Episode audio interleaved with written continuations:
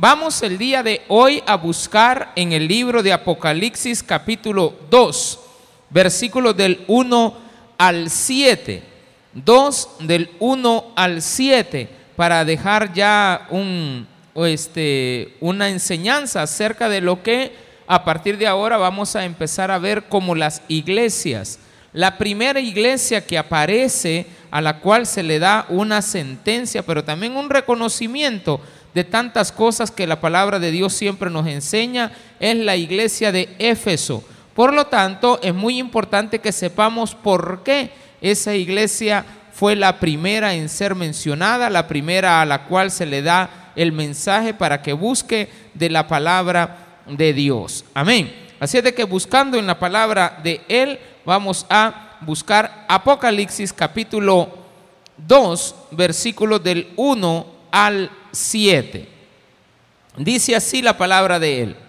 Escribe al ángel de la iglesia en Éfeso, el que tiene las siete estrellas en su diestra, el que anda en medio de los siete candeleros de oro, dice esto yo conozco tus obras y tu arduo trabajo y paciencia, y que no puedes soportar a los malos, y has probado a los que se dicen ser apóstoles y no lo son, y los has hallado mentirosos, y has sufrido, y has tenido paciencia, y has trabajado arduamente por amor de mi nombre, y no has desmayado. Pero tengo contra ti que has dejado tu primer amor. Recuerda por tanto, de dónde has caído y arrepiéntete y haz las primeras obras, pues si no, vendré pronto a ti y quitaré tu candelero de su lugar si no te hubieres arrepentido. Pero tienes esto, que aborreces las obras de los nicolaitas, los cuales yo también aborrezco. Y el que tiene oído, oiga lo que el Espíritu dice a las iglesias. Al que venciere, le daré a comer del árbol de la vida, el cual está en medio del paraíso de Dios. Oremos al Señor Padre, gracias por la oportunidad prestada a leer tu palabra en el nombre de Jesús. Amén y amén. Gloria a Dios. Ven, vamos iniciando con esto. Lo primero es el hecho de que encontramos que hay una iglesia a la cual se le manda un mensaje de forma directa. ¿Y por qué Éfeso? En primer lugar, hay que identificar que esta iglesia tenía cualidades importantes para ser mencionada y no solamente eso, sino de que también lo que significó y hasta el día de hoy nosotros que tenemos que reconocer de la primera iglesia mencionada en Apocalipsis. No fue la primera iglesia a la que se le llevó el mensaje de la palabra, pero sí es de las más importantes, quizá la más importante. veamos qué pasaba. Éfeso, en primer lugar, era un lugar geográficamente, tenía una ventaja estratégica, porque era un puerto de entrada entre Asia y Europa. Eso hacía que Éfeso, estamos hablando antes del Evangelio, antes de que se llevara la palabra de Dios, la importancia de ese lugar, pero se mantuvo durante muchísimos años. Quiere decir de que antes de que el Evangelio llegara, Éfeso era importante. Durante el Evangelio llegó, siguió siendo importante. Después de que el Evangelio ya había sido sembrado, hay que reconocer que es la iglesia más prominente en la cual se haya trabajado, pero que también fue receptora de una manera muy preponderante del Evangelio, a pesar de lo que vamos a empezar a describir de ella también. Éfeso, por ser un lugar de puerto, de entrada, de comunicación, donde terminaban, convergían las carreteras terrestres, como también las carreteras marítimas, es decir, Toda la gente que venía por el Mediterráneo de Italia, venían de Creta, venían de Marruecos, venían de Egipto, venían de muchos lugares que encontraban un acceso fácil para trasladarse por medio del mar para llegar hasta Éfeso. Pero una vez en Éfeso, ellos tenían acceso también a muchísimos lugares De hecho, las carreteras más importantes de aquella época, como decir la Panamericana, y que la Panamericana pues pasa por todos los países de América Latina, eh, bueno, hasta toda América, desde Canadá hasta la Patagonia, con una pequeña este, diferencia de que no se puede pasar por Panamá. Ahí usted tiene que cortar el vehículo, pasar al otro lado y agarrar otro, porque no hay carretera en ese pedacito geográfico del mundo.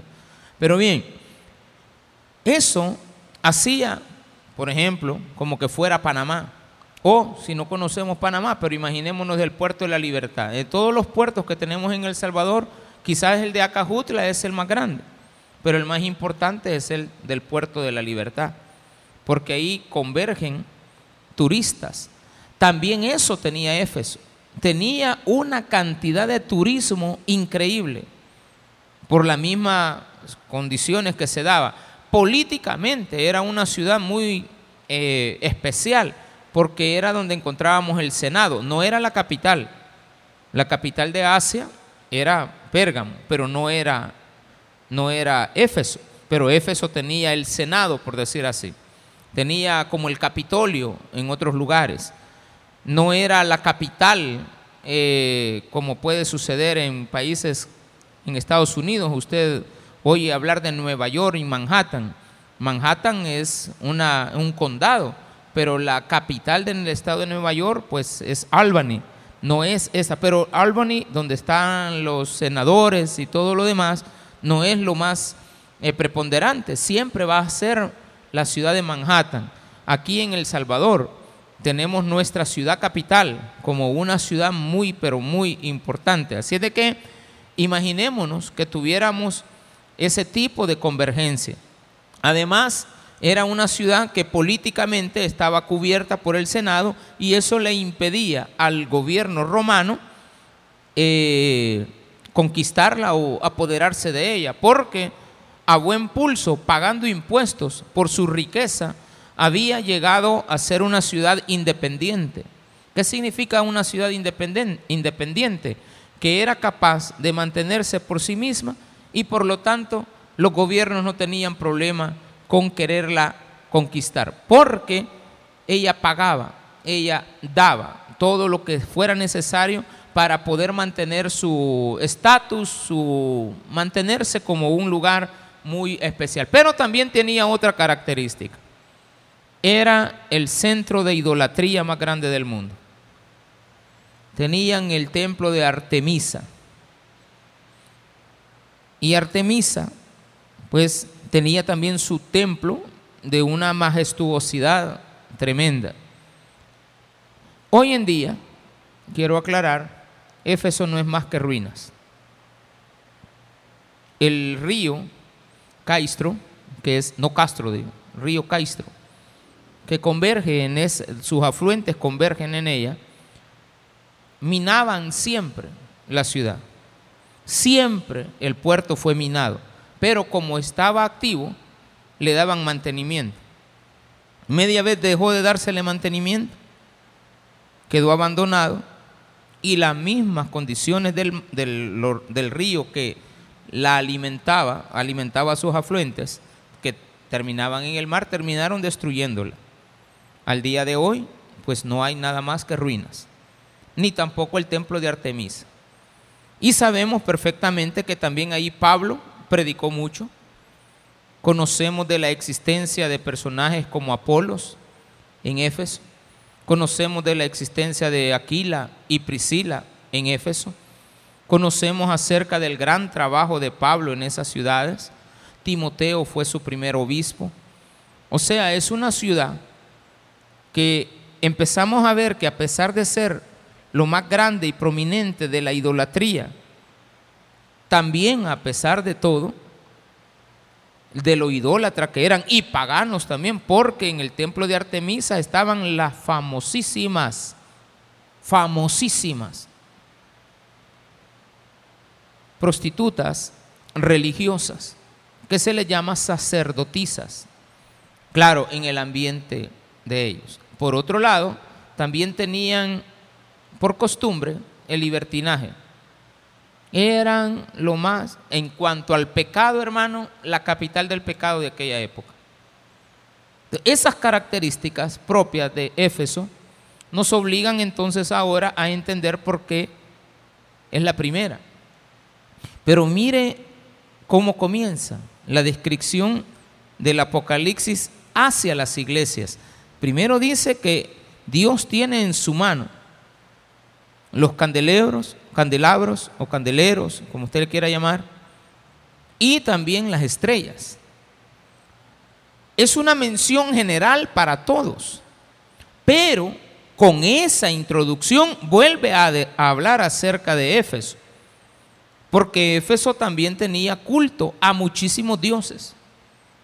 Es ahí donde Pablo se encuentra con el pleito de que están adorando a cantidad de dioses. Todas las religiones llevan a Dios. ¿Quién dice? Solamente hay una. Solo hay un Cristo. No todas las religiones llevan a Dios. Entonces Pablo, de una manera muy especial, muy preponderante, muy sigilosa y astuta, se da cuenta de que tienen tantos dioses que entre todos los que tienen había uno que no tenía nombre le adoraban, ellos decían, vamos a adorar a todos los dioses posibles, incluso a uno que no tenga nombre. Si hay alguien que haga falta, pues le vamos a poner, adoraban a uno que no tenía. Entonces quizás nadie le hacía caso a ese Dios. Pero Pablo se fija y les habla de ese Dios que no tiene nombre. Y a ese Dios, tomando una figura de los de ellos, hace toda una introducción para que la gente empiece a ser receptiva por el grado de pecado, por el grado, imagínense, ricos, políticos, pecadores, idólatras, una gente libertina, hacían lo que querían con su vida. Decían que eran cristianos y la bailadita se le echaban. Al nomás tener una oportunidad, se echaban la bailadita. ¿Dónde queda el cristianismo? al nomás tener la oportunidad de un pecado por ahí, también participaban de él. Entonces, ¿dónde está el cristianismo? ¿Dónde está el amor hacia Dios? Entonces, la Biblia nos lleva a esto, a mandar el primer ángel para darle el primer mensaje y digámoslo así, a la primera iglesia a la cual él se dirige. Por lo tanto, se dirige a la que en aquellas condiciones era la peor pero que después vamos a ver que fue la que más se enamoró de Cristo. Mire, mire qué, curioso. La iglesia que más aferró el cristianismo no era Esmirna, Pérgamo, Teatira, Sardis, Laodicea, era Éfeso. Quiere decir de que Dios va a comenzar por eso, reconociendo al primer lugar, a la que demostró el amor, pero que no habían ni pasado 30 años de la introducción del Evangelio, cuando esta iglesia ya tenía unos conceptos bien perdidos. Y peor aún, en 30 años ya se habían perdido. En 30 años ya habían dejado el primer amor. Es una lástima decir que somos cristianos y conducimos a nuestros hijos por la idolatría, por el paganismo, por cosas que no tienen sentido. Vamos a ver ahora al final un punto bien importante. La palabra paraíso y Edén, o el lugar donde está el, el árbol de la vida, y también el paraíso, que vamos a entender por paraíso. ¿Qué entendían ellos por paraíso? ¿Qué entendemos nosotros ahora por paraíso? El paraíso que ellos entendían es diferente al que nosotros entendemos hoy. Claro, se le tocó que pasar por un proceso tal para lograr identificar realmente lo que la palabra de, de Dios nos dice cuando habla del paraíso. Pero eso va a ser lo último. Con estas primeras palabras, espero que nos quede claro por qué fue escogida Éfeso la importancia geográfica, importancia política, importancia religiosa la importancia de la inmoralidad que había, libertinaje, era importante el grado de libertinaje que en ella había. Por lo tanto, cuando encontramos todas esas condiciones, muchas veces creemos que somos personas que no vamos a lograr alcanzar el éxito en una ciudad como esa. Y va a ser difícil introducir la palabra de Dios. Yo no sé qué tan difícil ha de ser. No he vivido ahí, pero solamente he estado una vez en mi vida, en Las Vegas, Nevada. Allá en Las Vegas, Nahuaterique, sí he ido varias veces, pero ese es otro lugar, ¿de acuerdo? Pero Las Vegas, Nevada, yo me pregunto cuán difícil ha de ser el Evangelio. Cuando llego a una iglesia y pregunto, ¿y usted dónde trabaja? En el en el casino. ¿Y usted dónde trabaja? En el casino. ¿Y usted dónde trabaja? En el casino. ¿Y usted qué hace en el casino? Yo sirvo ahí la bebida. Y el otro, ¿y usted qué hace en el casino? Yo estoy controlando las maquinitas. Y los mejores, yo trabajo en el área administrativa, pastor. De una sola vez le dicen a uno para que no, para, para que uno no dude de que ellos están en santidad. No, yo estoy en el parqueo. Pero algunas de las muchachas se quedan calladas. Y lastimosamente, pues no hay otro lugar donde quedarse que en un casino a dormir.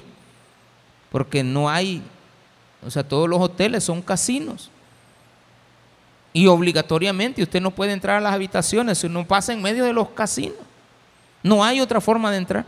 Usted quiere un café, te dice, pone Starbucks o pone lo que usted quiera poner, porque alguien que no le guste el Starbucks o tenga complejos contra eso. El café es café, hermano. Mejor evangelice a los que trabajan ahí. Evangelice a los que trabajan ahí. Pero bien, para llegar al lugar usted pone la dirección y lo manda al casino. Y tiene que pasar en medio. Todo, usted se baja del avión y lo primero que encuentra no es a un oficial de, de, seguridad, lo que encuentra es una máquina, tragamoneda para, para jugar y usted está esperando las maletas y donde esté esperando las maletas no hay carretillas, hay máquinas. Para que usted esté sentado poniendo ahí todo el día y toda la noche. Y cuando se les acabe el dinero, es la ciudad que recibe siete suicidios, suicidios diarios. Y no porque los andan buscando para pedirle los documentos para ver los chanchullos que han hecho. No, la gente cuando ya se... Ella, esa gente que ganaron plata toda la vida y decidieron ir a morir así. Dos meses adentro de un, de, un hotel de eso, de un casino, mañana, tarde, mañana y tarde y noche, hasta que se acabaran el día. Y media vez se lo acaban, ya tienen la pistola lista para quitarse la vida. También había otro problema. Y este era crítico. Cuando ya el Evangelio fue introducido, aparece unos personajes llamados Nicolaitas. Estos Nicolaitas la gente los ha asociado, estoy haciendo una introducción general, ya vamos a tocar versículo por versículo. Los Nicolaitas a veces se asocian a Nicolás, uno de los siete diáconos de la iglesia, de los primeros diáconos. Y se menciona ahí Nicolás. Hay gente que cree, no vamos a descartar la posibilidad, de que Nicolás se perdió y terminó siendo una persona que había tergiversado la escritura en cuanto a libertinaje. Siendo, decía, bueno, hoy que ya soy salvo puedo hacer lo que yo quiera en la vida. Y eso lo tenemos hasta el día de hoy. Otros, yo quizás me voy por esa parte, de creer que Nicolás tenía algunos prosélitos y seguidores y que tomaban el nombre de Nicolás para hacerse sentir como que son cristianos, como muchas veces hoy encontramos en la vida. Hoy tenemos en la vida mucha gente que tiene rótulos de iglesia, pero no son iglesia. Entonces usted los asocia a una, a un nombre religioso, cristiano, pero no lo son. Entonces, muy probablemente, estamos hablando de casi 30 años después, en el periodo de Nicolás, que probablemente o era él el líder, no lo sabemos, o eran otros. Pero lo curioso es la palabra Nicolaita, no Nicolás, sino que Nicolaitas. Nicolaitas, bueno, que ya lo voy a dejar para el momentito que lo veamos, porque ya me pasaría de la introducción. Cuando ya llegue a ese nombre lo explico. Escribe al ángel de la iglesia en Éfeso. Punto número uno. Escribe al ángel. Es una carta que quede evidencia. No queremos que después digas que no lo sabes, que te lo dije y que yo te lo dije de una manera, pero que tú lo entendiste de otra. Porque qué bueno es mucha gente poniéndole palabras en la boca a uno que uno no dijo. Entonces dice, escribe al ángel de la iglesia en Éfeso. Hemos dicho que el ángel son aquellas estrellas que menciona primero en el capítulo 1. A la iglesia en Éfeso, ya va directamente el mensaje para esa iglesia. El que tiene las siete iglesias en su diestra, el que anda en medio de los siete candeleros de oro, dice esto. ¿Qué significa? ¿Por qué Juan escribe esto que le ha dicho el Señor que escriba acerca de que Él es el que tiene el poder total y absoluto, el que sostiene.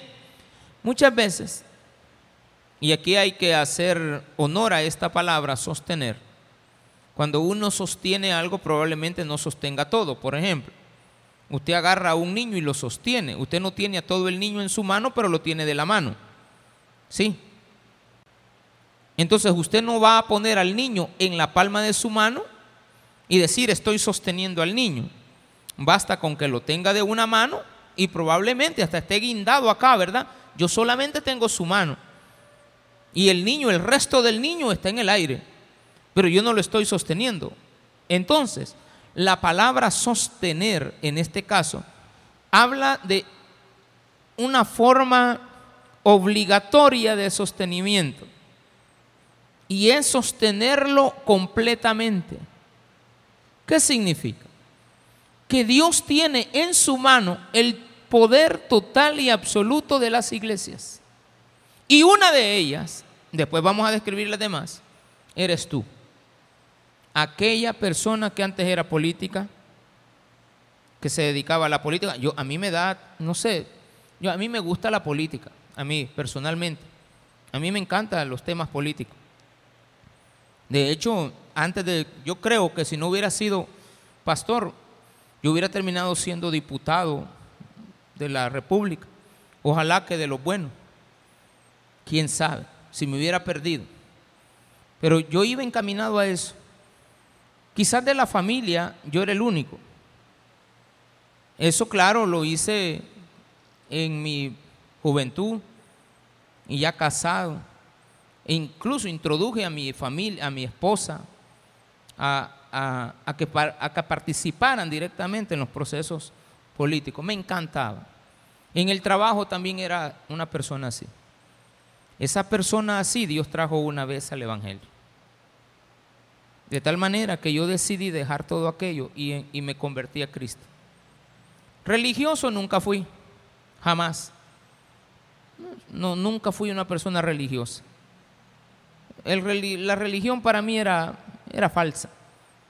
Siempre he visto así la religión, eh, lo voy a poner así, no de mis padres, sino que en la cual me inculcó mi madre. Para mí es una religión falsa hasta el día de hoy. Lo veo todo falso, pero esa es una forma de verlo. No, no digo que lo sea, yo lo veo así. Y, y el Señor no me trajo por ese camino y no que me trajo por el camino del Evangelio.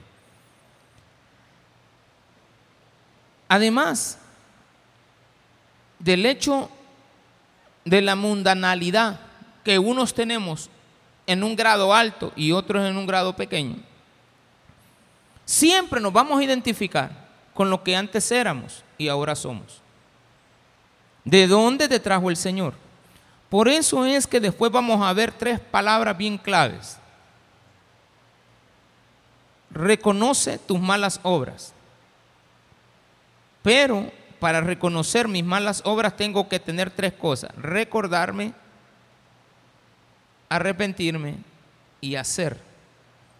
Eso es lo que le dice como recomendación. Recuerda, arrepiéntete y haz, haz un cambio. Porque te tienes que arrepentir, si no, ¿cómo vamos a saber que te has arrepentido? Si no has hecho el cambio en tu vida. Entonces, muchas veces yo me encuentro con personas que hoy que quiero, conozco, estimo, amo, que se van por el camino de la política y digo, ay Señor, ese camino no lo lleva a nada. Un día de esto, yo no sé, pero casi estoy seguro, pero casi estoy seguro que la semana, no sé, una, semana de estas allá en Nueva York y en Los Ángeles hubieron unos apoyos al presidente. Y estoy casi seguro que a una hermana que tengo meses de no ver conectada en la iglesia, desconectada de todas las conversaciones cristianas que antes tenía conmigo, desconectada, la vi arriba de una tarima. Y casi estoy seguro que cuando pasaron un reportaje de un canal aquí en El Salvador, Canal 12, casi estoy seguro que la que estaba tomando la foto con, con una con la embajadora era ella. Casi estoy, ni le he querido ni preguntar. Porque yo me emociono también. De veras, le di, no hombre, ¿qué tal? De ahí tengo otra hermana que me dice un día de esto, es andado por todo lo que usted quiera de política. Y me encantó, yo me alegré, me alegré yo, esa, es una hermana, otra hermana, eh, en carne de papá, bueno, esta que le digo es de papá y mamá, pero esta otra es de, es de, es de papá. Tuvo la vida en la política. A mí me encantó que ella viniera a esta iglesia, se convirtiera, yo la bauticé a ella, a sus hijos, a su mamá. Su mamá tenía hasta un santo en la casa, usted. Y un día la ganamos a Cristo y lo primero que hizo fue, gracias a Dios, votar el santo usted. Lo primero que hizo fue ir a quitar la imagen que tenía y la quebró y la botó. Yo le dije a mi hermana, ¿y qué hizo? Le digo, aquí antes, ah, ni le hablé de eso. Ella, y murió en el Evangelio hace unos años acá. O sea, venían acá a la iglesia. Y claro, enfermó y ya murió. Entonces yo la vi que ella se salió de la política. Porque hubo un cambio de gobierno. Me mira que he perdido. No, no hombre, no, no, no renegues, hombre. Sí, tenés razón, mi hermano, no voy a renegar. A los días la vi que estaba en, un sindicato. Ay, dije yo. Bueno, ya, estaba en el sindicato. Del sindicato me habla un día de esto y me dice, ¿sabes dónde estoy trabajando? No le digo. Con el hombre, me ¿con cuál hombre? Aquí me dicen, en Capres. Vos le digo. No, yo me sentí alegre. Yo me sentí feliz. En primer lugar porque he oído críticas acerca de ella. Y no me gusta que la critiquen porque son mi, son mi hermana. Entonces, estoy trabajando ahí. Bueno, de esa vez, una vez le volví a llamar para el siguiente día. Mira, le dije, fíjate que vos ayer me llamaste, pero yo no sé si estaba soñando. Quiero que me confirmes si lo que me dijiste era un sueño o era realidad. Yo molestándola. No me dijo si es verdad. Es que, es que no te creo, pero te felicito. Ya no he vuelto a hablar con él. Tres veces le he invitado a venir. ya, ya, está ocupada. Tengo un sobrino que antes era del bautisterio, pues. Niño del bautisterio. Se lo llevaron a Estados Unidos, dijo que iba a ser actor de Hollywood. Ahora, ahí anda también en campaña. ¿Cree que lo puedo traer a la iglesia? Tengo otra hermana también el líder de no sé qué de la diáspora. digo yo. ¿Y cuándo van a venir a la iglesia? Cuesta. En ese mundo también hay muchos pecados. La ocupación, la falta de tiempo. Y la gente, así como se enamoran de la, de la política, también a veces llegan a despreciarla. Hay gente que se enamora del deporte. Mire, por lo que esté pasando, a usted le gusta el deporte, el fútbol no, no, es, el, no, es, el, no es el corrupto. son las personas, las corruptas, que se defienden como gatos panza arriba. Pero son ellos. Éfeso también era la capital de los juegos, de los entrenamientos de los juegos que se desarrollaban para Olimpia. Será un centro de capacitación de deportes. Todas estas cosas se introducen a la iglesia en lugar de tenerlas en cuenta que ahí están, que ustedes pueden trabajar, que ustedes pueden dedicarse a eso.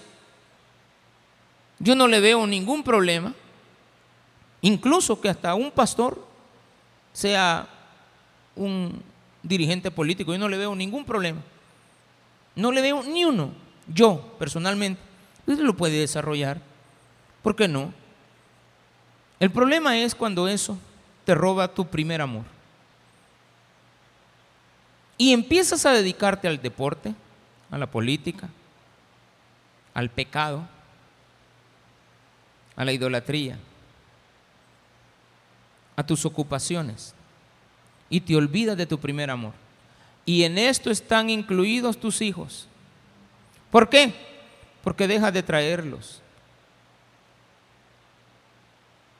te, te olvidas que ellos son la otra generación.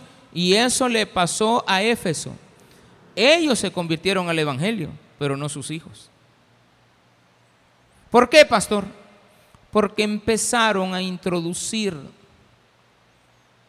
y fueron hábiles los primeros en descubrir a los falsos profetas. Escribe al ángel de la iglesia en Éfeso, el que tiene las siete estrellas en su diestra, es decir, los siete mensajeros, el que anda en medio de los siete candeleros de oro, dice esto, yo conozco tus obras. Es lo primero que Dios eh, denota en esto. Conozco tus obras, tu arduo trabajo, tu paciencia. Dijimos que la paciencia está relacionada a las personas y no a acontecimientos. Estamos hablando de que si Dios conoce mis obras, es todo lo que yo hago, no lo que hacía en el mundo, sino lo que ahora soy. Gente que vivían en un mundo perdido, ahora estaban congregándose en la iglesia y llenos de tanto amor por la obra del Señor, de tal manera que cada día la iglesia crecía porque ellos no se excluyeron del mundo donde antes estaban. Al contrario, sabían que si tenían un mensaje de salvación era de ir a traer a su compañero de trabajo para traerlo al mensaje de salvación, aunque siguieran haciendo el mismo trabajo. Y entonces Dios respalda. Ah, ya no voy a hacer esto porque ahora, ¿dónde trabaja, hermano? En la constancia, pues, ¿y qué va, qué a hacer, pues? Ahí trabaja. ¿Y usted quién es? Yo soy el cantinero, pastor. ¿Qué, quiere que haga, pues? Ahí lo agarró el Señor. Yo ya no voy a trabajar de cantinero y después me va a andar diciendo, pastor, deme trabajo. Hermano, no tenía trabajo, pues. Lógicamente, tiene trabajo en la cantina. El problema es que era el cantinero y al final del día de pago le echaba los tapirulazos él y después, ¿quién cuida la cantina? ¿Me entiende? ¿Qué diferencia habrá entre alguien así a un motorista que le roba al patrono? ¿Qué diferencia habrá? En un gasolinero que le roba al cliente o le roba al empresario. ¿Qué diferencia? ¿Qué diferencia habrá en un disque promotor político que después pide favores. Porque te llevaron a una ubicación, a un puesto político. ¿Qué diferencia habrá? Ninguna. Te has caído. Dejaste tu primer amor. Te fuiste por tus propios deseos. Yo conozco tus obras. Lo que Dios te dice en esto es, mira, si tú no si tú crees que yo no me doy cuenta, pues me doy cuenta. Yo conozco tus obras. Conozco tu arduo trabajo. Tú eres una persona incansable. te dedicas a esto. No está hablando de pasar metido en una iglesia ni trabajar en una iglesia. Habla del hecho de que tú eres alguien incansable para Cristo. Ganas almas donde andas. Predicas del Evangelio. Habla del Señor. Le das gracias a Dios por este día. Ahora me tocó que hacer una oración. Yo andaba huyéndole a eso. Me tocó que hacer una oración, pero ¿qué, me, qué, qué iba a decir usted? Señor, te doy gracias por este día y por las personas que ahorita están enterrando. ¿Qué voy a hacer? Es porque fue mi abuela nada más. Solamente. ¿Qué voy a decir? Tenía yo que respetar el hecho de que ella, como, como ser humano, en una ocasión hablé con ella acerca del Evangelio. Y ella me dijo que no me metiera con su religión. No te metas, me dijo, jamás me dijo, con lo que yo creo. Y me lo dijo, entonces yo me sentí, digo, nunca le, más le voy a volver a hablar. Y yo respeto. Y digo, bueno, ella murió en su religión. No, no voy, no voy a, cambiar yo lo que ella era. Nunca jamás. Yo la respeté. Y para mí, bueno, pero yo siempre espero que en, la, en los últimos momentos de su vida ella haya reconocido a Cristo como un Salvador. A saber, no sé. Lo desconozco. Pero digo, y, la gente misma con la que ella se congregaba, ayer en un velorio, ella era la de una religión diferente a la, nuestra. Y sus hermanos, su, no sé cómo llaman en esa iglesia, si el líder creo que se llama, no, no, pero no le dicen pastor. Dijo, miren, háganos un favor, le dijeron al, al encargado del funeral, quítenme, quítennos todas esas cosas que han puesto porque vamos a tener nuestra reunión. Y ya, yo también, yo estaba afuera, yo no, participo. Porque hay que respetar lo que la gente quería. Y, y, lo voy a poner así. Desde que tengo cuatro años, ella pertenecía a esa religión. Y nunca la abandonó. mire el ejemplo que le estoy poniendo. Nunca abandonó su primer amor. Jamás lo abandonó. No sé si como ser humano ella haya conocido de Cristo. No sé. No sé, eso yo lo desconozco. Pero voy a respetar. ¿Por qué? Porque tenemos que saber identificar que cuando usted ama algo, nadie te puede sacar de ahí. El único que puede hacer que abandones eso es Cristo, porque esto no nos lo revela sangre humana ni nadie en esta tierra. Solamente Cristo nos revela que tenemos que amarlo a Él por sobre todas las cosas. El problema es que ya lo amamos, ya venimos, ya estamos aquí, hacemos nuestro trabajo, hacemos la obra, evangelizamos, pero, pero, dejamos este primer amor. Este. Este es tu primer amor. No, eh, eh, el, peludo ese, ese no fue tu primer amor. Ese ya te preñó y ya, ya, ya te dejó el niño y con él vives ahora, pero no fue tu primer amor, ¿de acuerdo? Tu primer amor tiene que ser este, Cristo. Yo conozco tus obras, tu arduo trabajo, paciencia, y que no puedes soportar a los malos, ni yo tampoco, dice el Señor. A los malos yo no los soporto. Has probado que los que se dicen ser apóstoles, ¿a dónde están los que se dicen ser apóstoles? ¿Afuera o adentro?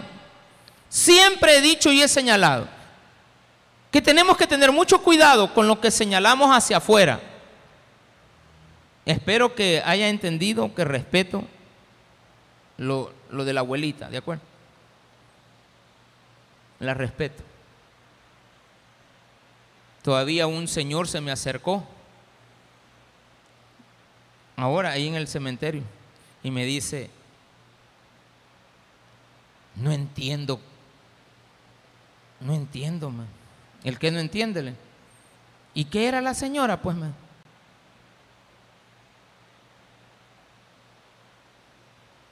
Porque fíjese que anoche estaban unos, me. Y el muchacho se congrega aquí conmigo. Pero ahí trabaja. Me, no entiendo, me. Yo creí que iba a haber culto cuando dijeron que era su abuela. Ah, no, no me meto en eso. Porque ahora me pasamos, o sea, fuimos a la otra iglesia, me. no entiendo. O sea que en su familia hay una sola mezcolanza, pastor. Me. Al menos yo aquí estoy, le digo. Yo aquí me mantengo.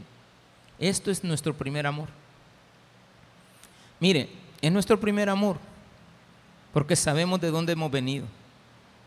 ¿Cuál es la oración más grande que debe de haber siempre? Y se lo digo con toda sinceridad en mí. Es que yo veo que ya tengo una de mis hermanas, una nada más, entregada al Evangelio. Para mí eso ya es victorioso. Las otras no lo sé. No sé si van y vienen, hacen una cosa, no sé. Pero hay una que sí. Y yo no me esperaba que esa fuera. Al principio creí que iba a ser otra. Pero esa no es, esta mentira. Vaya, voy, ya, ya, ya di un primer paso. Sus hijos metidos en la iglesia. Su marido, ya casada, metido en la iglesia. Alabanza, escuela bíblica, eh, sonido. Ay, ya vamos entrando. Dígale que abandone eso por su hermano. Esa mi hermana, hoy yo le digo con toda sinceridad, ama a Cristo. Tiene su primer amor. Entonces aquí sigue. Conozco tus obras, tu paciencia, que no puedes soportar a los malos y has probado a los que se dicen ser apóstoles y no lo son y los has hallado mentirosos. ¿Dónde se hallaron que eran mentirosos? Acá en el templo. Se decían que eran aleluya, que eran cristianos, pero no lo son, son unos grandes mentirosos. ¿Y verdad que no lo soportas? Y que sinceramente, dice Dios, yo sé que no lo soportas. ¿Sabes por qué? Porque yo no lo soporto. Y has sufrido y has tenido paciencia y has trabajado arduamente por amor de mi nombre y no has desmayado. Pero tengo contra ti. Pero, versículo número 4, que has dejado, ay hermano, no dice de que trabajaba arduamente. Qué triste es. Es triste ver cuando dejamos este primer amor. Tu primer amor no era el del mundo. Este era tu primer amor. Debía de haberse convertido en tu primer amor. Conectado a las 6.30 de la tarde. A la hora que comienza el culto ya está conectada la persona. El primerito que se conectó ahora fue un hermano que tengo en Houston. Hijo de mi padre, mayor que yo. El primerito que estaba conectado. Gracias a Dios. Y ese va a la iglesia. Allá se congrega en, en el Taber Houston. Y yo, por cierto, una vez lo fui a visitar solamente para, mire mi maldad, para irlo a sacar de la iglesia donde estaba. Fui y hablé con él y le dije, mira mi hermano, allá te sentabas. De ahí me dijiste que ibas para los Estados Unidos. Ya hoy ya tenés papeles, el otro sobrino que le digo que también anda ahí, es el, papá, o sea, el, hijo, entonces vino ya, ya, ya le dio los papeles. Mírale, yo sé que andas buscando de Dios, pero sé que donde estás, ahí no hay cristianismo. Y una iglesia, hermano. Iglesia. Hasta en el canal 17 nos pasan los, los sermones. Iglesia. Pero yo sinceramente le digo, cuidado. Mírame que es que ahí, ahí no, eh, como es de prosperidad. Ahí no se habla de Satanás, ahí solo de que soy campeón, que soy aquí, que soy allá, que soy plus ultra, soy ultraman, soy superman, soy todo. Nunca soy malo en esa iglesia. De toda la gente le gusta. Se llena. 20 mil, 30 mil personas sentadas el domingo. Un lujo, mi hermano. ¿Para qué le cuento? Llegué y le dije, he venido a decirte que le estoy pidiendo a Dios que te salgas de ahí. Y me dice, gracias hermano, hoy voy a ir a la iglesia. De todos modos, ahí vas a estar, que no que iba a estar el pastor, sí, ahí vamos a estar. Y él conoce al pastor. De hecho, la oración de fe que antes salía, él la grabó para la radio bautista. E, esa que salía después de que el pastor general predicaba, e, es la voz de mi hermano. Hasta el día de hoy ahí está. De hecho, un día fuimos a la otra iglesia de visita, porque había que pasar por ahí y conocer las instalaciones y todo. Y, él era uno de los contactos. Pero después me dice, qué frío, man. ¿dónde estaba? No, no dejes tu primer amor. ¿Cuánto lucha uno por traer a uno de su familia a los pies de Cristo? ¿Cuánto hace uno? ¿Cuánto haces tú? Es un, mire, es más fácil traer amigos que traer a los familiares a los pies de Cristo. Es más fácil traer a, los de la otra colonia que a los vecinos que tenés a la par. ¿Por qué, pastor? Ah, es que el vecino que tengo a la par oye mi grito, hermano. El vecino que tengo a la par, eh, eh, es más, el familiar muchas veces no me ve como familiar, como, pastor, sino que me ve como alguien que conoce. O que de tanto empezarnos a relacionar me está conociendo más, entonces se decepciona. Fíjese lo que le estoy diciendo. De tanto que hemos empezado a relacionarnos que ya me empiezan a conocer. Y dicen, yo no, yo no creía que ese era mi hermano, mi tío, mi... Pero ese es. Entonces se decepcionan. Porque uno muchas veces abandona lo principal, su primer amor. Y como a veces abandono mi primer amor, demuestro lo que antes era. Entonces estoy volviendo atrás. Pero tengo contra ti que has dejado tu primer amor. Número uno, para saber esto y solventarlo, tienes que recordar. ¿Recordar qué? ¿Se acuerda del hijo pródigo? Ahí andaba. Y de repente dice la Biblia que dijo el hijo pródigo, recordé la casa de mi padre. Por tanto me arrepentiré e iré. Pero la Biblia dice, y fue. Esa es la gran diferencia. ¿Qué debo de hacer, pastor? Cuando le dice la Biblia, has dejado tu primer amor, recuerda lo que Dios te dice. Lo primero, recuerda, recordar de dónde, a dónde estuve sentado, cuántos días le dedicaba yo a la iglesia, cuántas veces iba a la iglesia, cuál es la prioridad ahora de mi vida.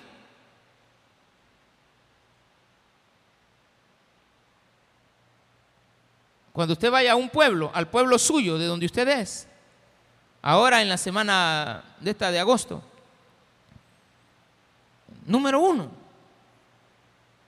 vaya a meterse en una iglesia evangélica. Ay, no es que yo he venido a ver a mi mamita. Sí, pero, mamita, fíjate que te he venido a ver, pero a qué hora, no sabe a qué hora son los cultos aquí. Ah, yo como esas cosas no voy. Mira, pero no, pero no sabes dónde queda la iglesia. Ah, si ahí, para allá la para la vuelta hay uno, de esos, aleluya. Eh, fíjate que voy a ir dos horas y después regreso. Usted ve que la gente salta, que brincan, usted fue a oír palabras. Su amor estaba en eso. Su primer amor. Recuerde, arrepientas y haz. Recordar, arrepentirme y hacer. Y haz las primeras obras. ¿Cuáles? Cuando estabas enamorado. Pues si no, sentencia. Vendré pronto a ti y quitaré tu candelero de su lugar si no te hubieras arrepentido. Ay, papito. Voy a quitar tu candelero, tu iglesia. Te voy a cerrar. Mira, ni cuenta te vas a dar que ya no vienes. Pero es porque yo te he cerrado el camino a la obra. Si tú no quieres, tú no, quieres recordar, arrepentirte y hacer las cosas, de repente te vas a olvidar hasta de los horarios de culto de la iglesia. Pastor, ¿y a qué hora son los cultos? Pues, que no son los domingos a las 5. No, mi hermanita, tenemos 10 años de tenerlos a las 4 de la tarde. Pero fíjese de que tengo una costumbre, le llamo hermana todavía. Dios te dice, voy a quitar tu iglesia de en medio de ti. Te voy, como tú no quieres nada conmigo, te voy a quitar el deseo de venirme a ver, pues. Si el estorbo de tu vida soy yo, yo puedo hacer que te desenamores de mí. ¿Qué dijiste? ¿Es que tú eres amor? No, no, no, no. Si tú no quieres nada conmigo, yo te digo algo. Yo te voy a seguir amando, pero voy a hacer voy a hacer que te desenamores de mí y vayas perdiendo tu deseo de venir a verme. ¿Y cómo? Te voy a dar más de lo que te gusta. Pero tienes esto. ¿Sabes por qué te voy a rescatar? Yo sé que has perdido tu primer amor. Haz esto. Recuerda, arrepiéntete y haz esto. Ok. Si no, te voy a quitar esto. Ok. Pero tienes algo a tu favor. ¿Qué es lo que tienes a favor? Que aborreces las obras de los nicolaitas, las cuales yo también aborrezco. Aborrecer es odiar, quiere decir que Dios también, a pesar de lo que nosotros podemos creer de lo contrario, Dios ama al pecador, pero aborrece la obra del pecador. Aborrece el pecado no al pecador. A él se lo ama, si no, no hubiera muerto por él. Pero dice, los nicolaitas, Nicol, Nico, habla, son dos palabras, conquistar y pueblo. Nicolaita es aquel que conquista un pueblo. Pero la palabra Nicolaita es una palabra griega porque está en el Nuevo Testamento. Pero aquí, más adelante, nos habla de otra iglesia, la iglesia de Tiatira. En esta iglesia nos habla también acerca de este mismo personaje. No lo vamos a leer ahorita. En el versículo 16 también en el 15 de Apocalipsis 2.15. Y también tienes a los que retienen la doctrina de los nicolaitas, otros. La que yo aborrezco. Por tanto, arrepiéntete pues, y no vendré a ti y pelearé. El que tiene oído, oiga lo que dice la palabra. ¿Qué pasaba con los nicolaitas? Eran amadores de Balaán. ¿Y qué significa Balaán en griego? Vela, conquista. Y Am, pueblo, las mismas personas son. O sea que no tiene nada que ver con Nicolás, sino que con el Antiguo Testamento que viene arrastrando desde hace miles de años el deseo de conquistar el pueblo de Dios, arrastrarlo al pecado, pero eso no está fuera, esos están dentro. ¿Dónde están? Las sectas no nacen fuera, nacen aquí adentro. De la iglesia nacen. Pregúntele a los testigos de Jehová de dónde proceden. De los bautistas. Ah, porque se perdieron. Empezaron a decir que Jesús no es Dios. Y que, y que sáquelo de ahí. Sáquelo de ahí. En que Dios, Jesús es un Dios. No es Dios. Dígales, mire, fíjate que yo quiero hablar con ustedes, que Jesús es Dios. No, no, no. Es un Dios. Va. ¿Y quién es Dios? Pues Jehová. Se parece, ¿va? pero no es igual. Entonces dice la Biblia, capítulo 2, siempre para terminar, por el tiempo. El que tiene oídos, oiga lo que el Espíritu dice a las iglesias. Al que venciere, le prometo dos cosas. Le daré a comer.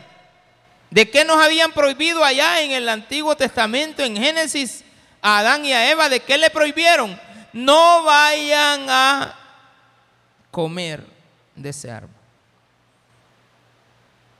Del primero le dijo, miren, hay dos que no vayan a, comer. Pueden verlos, pero como el hombre vio el primero y lo codició y lo deseó y agarró del fruto y comió, entonces ahí vino el pecado.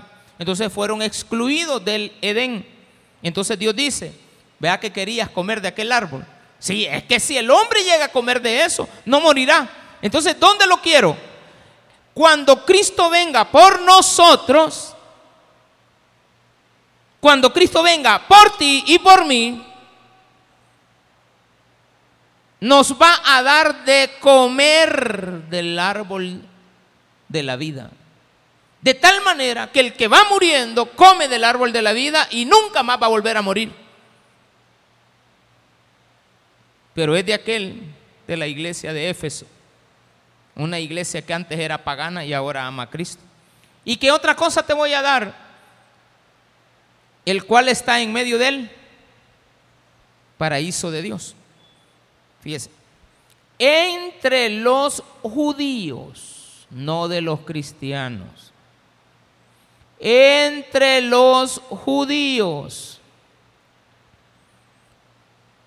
el cielo es un lugar intermedio entre la tierra y el cielo que ahora conocemos, el trono de Dios. ¿Qué es un lugar intermedio? ahí surgió la palabra purgatorio, donde usted puede ir a purgar algunas cosas que aquí no corrigió.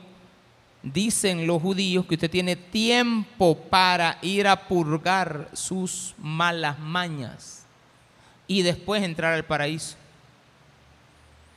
Después se entendió que ese concepto estaba erróneo y hoy entendemos usted y yo que el paraíso de Dios no es un lugar intermedio entre la tierra y el cielo. No hay lugares intermedios, es el cielo. Entonces Dios te dice, si tú te arrepientes, recuerdas, arrepiéntete y haz, recuerda, arrepiéntete y haz, te voy a dar a comer del árbol de la vida el cual está en el paraíso. Quiere decir de que te voy a llevar al paraíso.